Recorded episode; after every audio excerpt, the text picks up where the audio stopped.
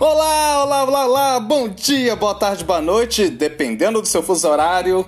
Sejam muito bem-vindos, muito bem-vindas ao seu Impro Podcast Viva a Impro, que tem a locução, criação e produção de eu, Eugênio Macedo, improvisador aqui de BH, e vim para trazer para vocês o seu cafezinho mineiro de criatividade, a sua broinha de fubá de resiliência, o seu pãozinho de queijo de trabalho em grupo.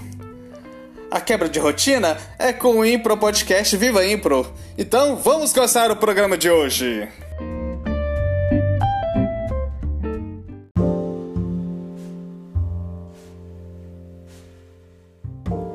Agenda Cultural.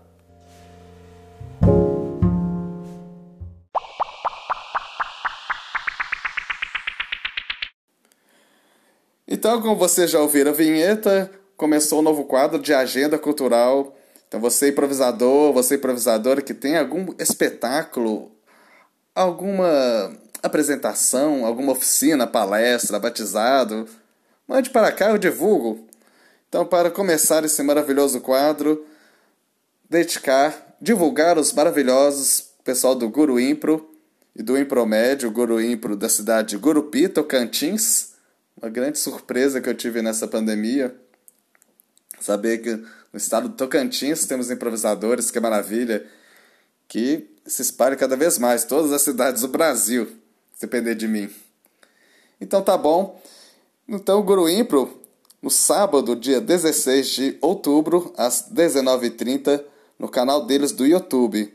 Então, no canal do Guru Impro, Guru mesmo, de Gurupi, Guru Impro. Tem a grande final do Guru Impro Online. É a grande disputa. Os piratas versus os pinguins de Madagascar. Quem vai vencer? Esteja lá para saber.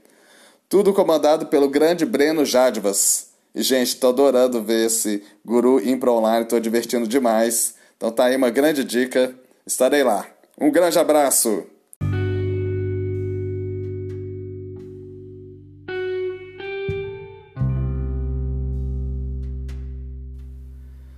Vou ler agora o texto de um improvisador brasileiro, um importante improvisador brasileiro, um importante homem de teatro brasileiro, foi dramaturgo, ele foi teórico, até falei ele aqui, o Augusto Boal. Ele fez um sistema de improvisação chamado Teatro do Oprimido, que é um teatro de improvisação de viés social, político, justamente para resgatar os, esses oprimidos, os oprimidos sociais, os oprimidos políticos. E ele escreveu esse livro maravilhoso, chama-se O Teatro como Arte Marcial. Ele conta uma história muito bonita chama-se A Mulher no Espelho. Em novembro de 1999, o Teatro do Oprimido realizou um festival no Teatro Glória, com sete dos nossos grupos de teatro popular. Nossos atores, habituados a se apresentar nas ruas e praças, sindicatos, igrejas, escolas e prisões, queriam sentir o gostinho do ritual teatral. Queriam ver os espectadores retirando seus convites, ver o porteiro conferindo e moças acomodando espectadores. Ver o pano que se levanta e luzes que se acendem. Pedir até as pancadinhas de mulher, aquelas que em alguns teatros ainda hoje anunciam o início do espetáculo. Tudo isso também é gostoso. Queriam sentir esse gosto. Quando digo teatro popular, digo povo. Não são artistas profissionais ou amadores interpretando papéis de povo mas o próprio povo revelando-se artista. São moradores de favelas, negros ou brancos, trabalhadores nas indústrias e camponeses sem terra. Gente de igrejas e de associações de bairro. Improvisam, escrevem e encenam suas obras. Nós apenas os ajudamos a fazer o que querem.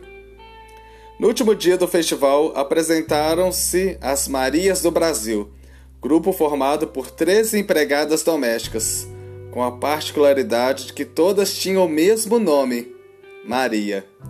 Quando terminou o espetáculo, depois dos belos aplausos, vieram me dizer que uma das nossas Marias estava chorando no camarim. Fui vê-la e perguntei por que chorava. Com suas palavras, que não consigo reproduzir, disse mais ou menos assim: Uma boa empregada doméstica deve ser invisível. Quanto menos seja visto, melhor. põe e tira a mesa, faz a comida e a cama, lava e passa, varre a varanda, limpa o banheiro, banha as crianças e as leva para a escola. Faz tudo e não tem horário. Mas, sobretudo, uma empregada doméstica não deve ser vista nunca. Nós aprendemos a ser invisíveis. Sabemos que somos invisíveis. Mas hoje, saindo no palco, reparei que um técnico cuidava para, para que eu estivesse bem iluminada, com a cor dos holofotes adequada ao meu vestido. Ele queria que todos me vissem. Queria ressaltar minha figura. Uma boa empregada doméstica deve ser cega e muda e nós aprendemos a nada ver e a emudecer. Mas hoje à tarde, outro técnico colocou o um microfone no meu peito para que minha voz fosse ouvida até na última fila, lá longe no balcão, mesmo quando eu falava em segredo. Fiquei admirada, pensando que esses seriam motivos de alegria e orgulho, não de tristeza. Mas Maria continuou. Agora há pouco, durante o espetáculo, a família para a qual eu trabalho há mais de 10 anos estava inteira na plateia, no escuro, vendo meu corpo e ouvindo a minha voz. Estavam atentos e calados. Eles estavam me vendo e me ouvindo. Eu trabalho para eles há mais de 10 anos e acho que essa foi a primeira vez que me viram de verdade. Eles me viram como eu sou e me ouviram dizendo o que penso dizendo alguma coisa mais do que sim, senhor, sim, senhora. Hoje fazendo teatro. Todo mundo me viu e me ouviu. Agora sabe que eu existo porque fiz teatro. Insisti que esse era motivo de alegria e continuei perguntando por que havia chorado. Eu chorei sim, mas foi depois, aqui no camarim. Eu me sentei e olhei o espelho. Sabe o que foi que eu vi? O que foi que você viu? perguntei assustado. Olhei o espelho e vi uma mulher. Espanto. Depois do inevitável silêncio, eu disse a Maria que quando me olho no espelho todas as manhãs, todas as manhãs, fazendo a barba, vejo um homem. Nada mais natural, portanto, que ela tivesse visto uma mulher. Natural não. Essa foi a primeira vez que eu vi uma mulher no espelho. E antes, o que é que você via quando se olhava no espelho? Antes de fazer teatro no espelho, eu via uma empregada doméstica. Naquela noite, naquele palco no, do Teatro Glória, um ser humano invisível foi iluminado. Esplendor. Foi a sua glória. O que mais me, o que mais me comoveu neste episódio, além da nossa querida Maria, foi pensar em tantos outros invisíveis que nos rodeiam. Pensar até mesmo em você e em mim. Quantos de nós somos capazes de, de nos olhar no espelho e de nos ver como realmente somos ou como queremos ser, e não como querem que sejamos? Aquela mulher era uma mulher, e isso lhe foi revelado quando se olhou no espelho do teatro. Quando se olhava no espelho dos olhos dos seus patrões, dos amigos dos patrões, nos olhos do porteiro do edifício onde trabalhava, nos olhos dos empregados do supermercado, no espelhinho do seu quarto de empregada, o que ela via nesses espelhos era o seu avental. No teatro viu seu rosto, viu seu corpo. Sabe, eu até descobri que sou bonita. E antes mesmo que secasse suas lágrimas, abriu um sorriso. O teatro lhe permitiu ver que ela, Maria, era mulher. Maria era Maria, não o uniforme que escondia seu corpo. Maria levantou a cabeça.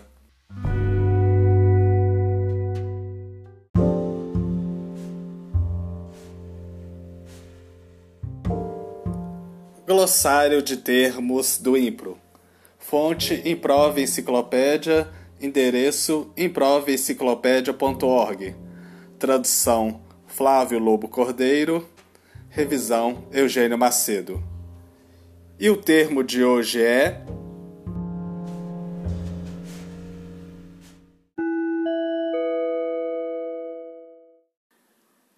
Dirigir ou direcionar. Tomar a cena e não deixar que seus colegas influenciem sua direção. Te transforma em um improvisador pouco popular.